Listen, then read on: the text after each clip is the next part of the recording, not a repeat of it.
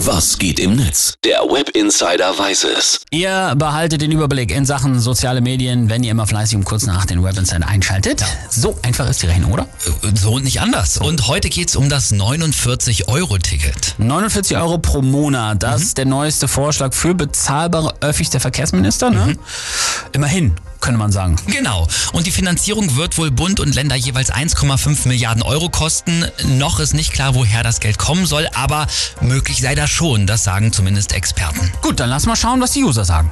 Also es gibt natürlich Leute, die feiern das im Netz. Hier zum Beispiel Sascha Pallenberg, der schreibt, mit dem 49-Euro-Ticket ist der größte Tarifchaos-Clusterfuck der Geschichte endlich Geschichte. Also danke an die Ampel für die pragmatischste Mobilitätswende aller Zeiten. Oder hier Kai Döring, der twittert, wer sich beschwert, ein 49-Euro-Ticket sei noch viel zu teuer, der hatte noch nie ein Monatsticket in irgendeinem Verkehrsbund. Ja. Dann natürlich gibt es auch Kritik. Zum Beispiel von dem Footage-Magazin, die schreiben, mit dem 49-Euro-Ticket können alle, die bei Twitter irgendwas mit Medien machen, super in Hamburg und Berlin durch die Gegend fahren. Warum findet das die Krankenschwester in Recklinghausen nicht gut?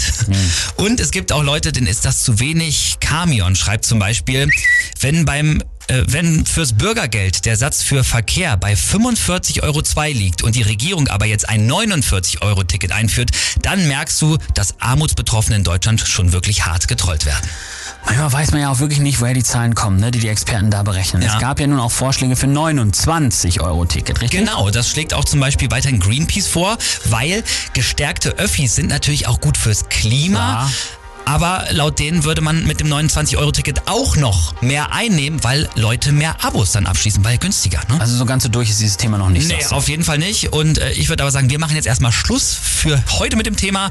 Und zwar mit diesem letzten Tweet hier von der Heute Show. Die schreiben nämlich, Bund und Länder haben sich offenbar auf ein 49-Euro-Ticket geeinigt. Das sind, tippt in den Taschenrechner ein, 444 Prozent Inflation seit August.